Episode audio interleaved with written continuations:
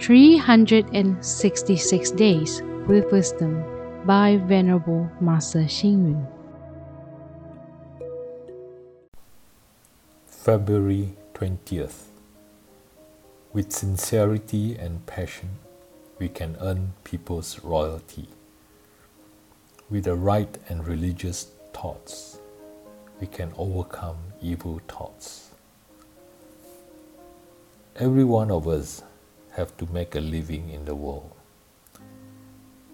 There are two means of living in Buddhist teaching a righteous living and an evil one. Right living means we make profit in a proper way. For example, from a proper job, proper profit income, proper plantation earning, and proper business businesses.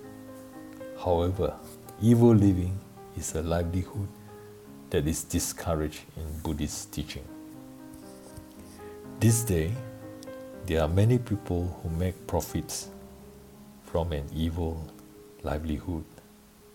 For example, the slaughtering house, streaming house, stores for hunting equipments, brothels, pubs, casinos, human trafficking, drugs dealing, as well as being loan sharks or committing copyright infringement, falsifying of media coverage, and sexual blackmail, etc.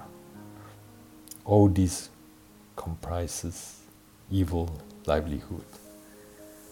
Those who cheat, hide the truth with lies, obtain private and personal matters by hurting people are considered to be making an evil living.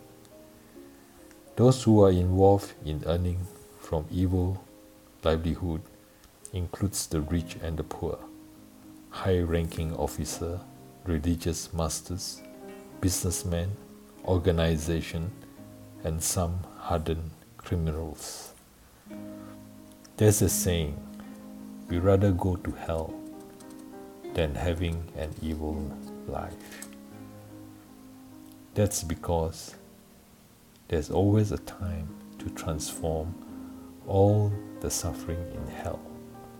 But those who are so accustomed to living out of an evil lively, livelihood, we never distage from it.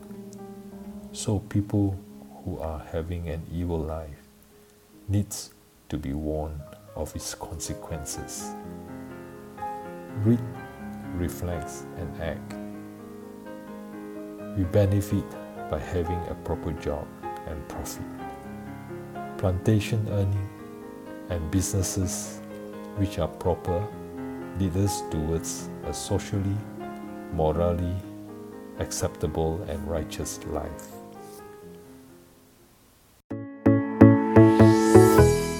Please tune in, same time tomorrow as we meet on air.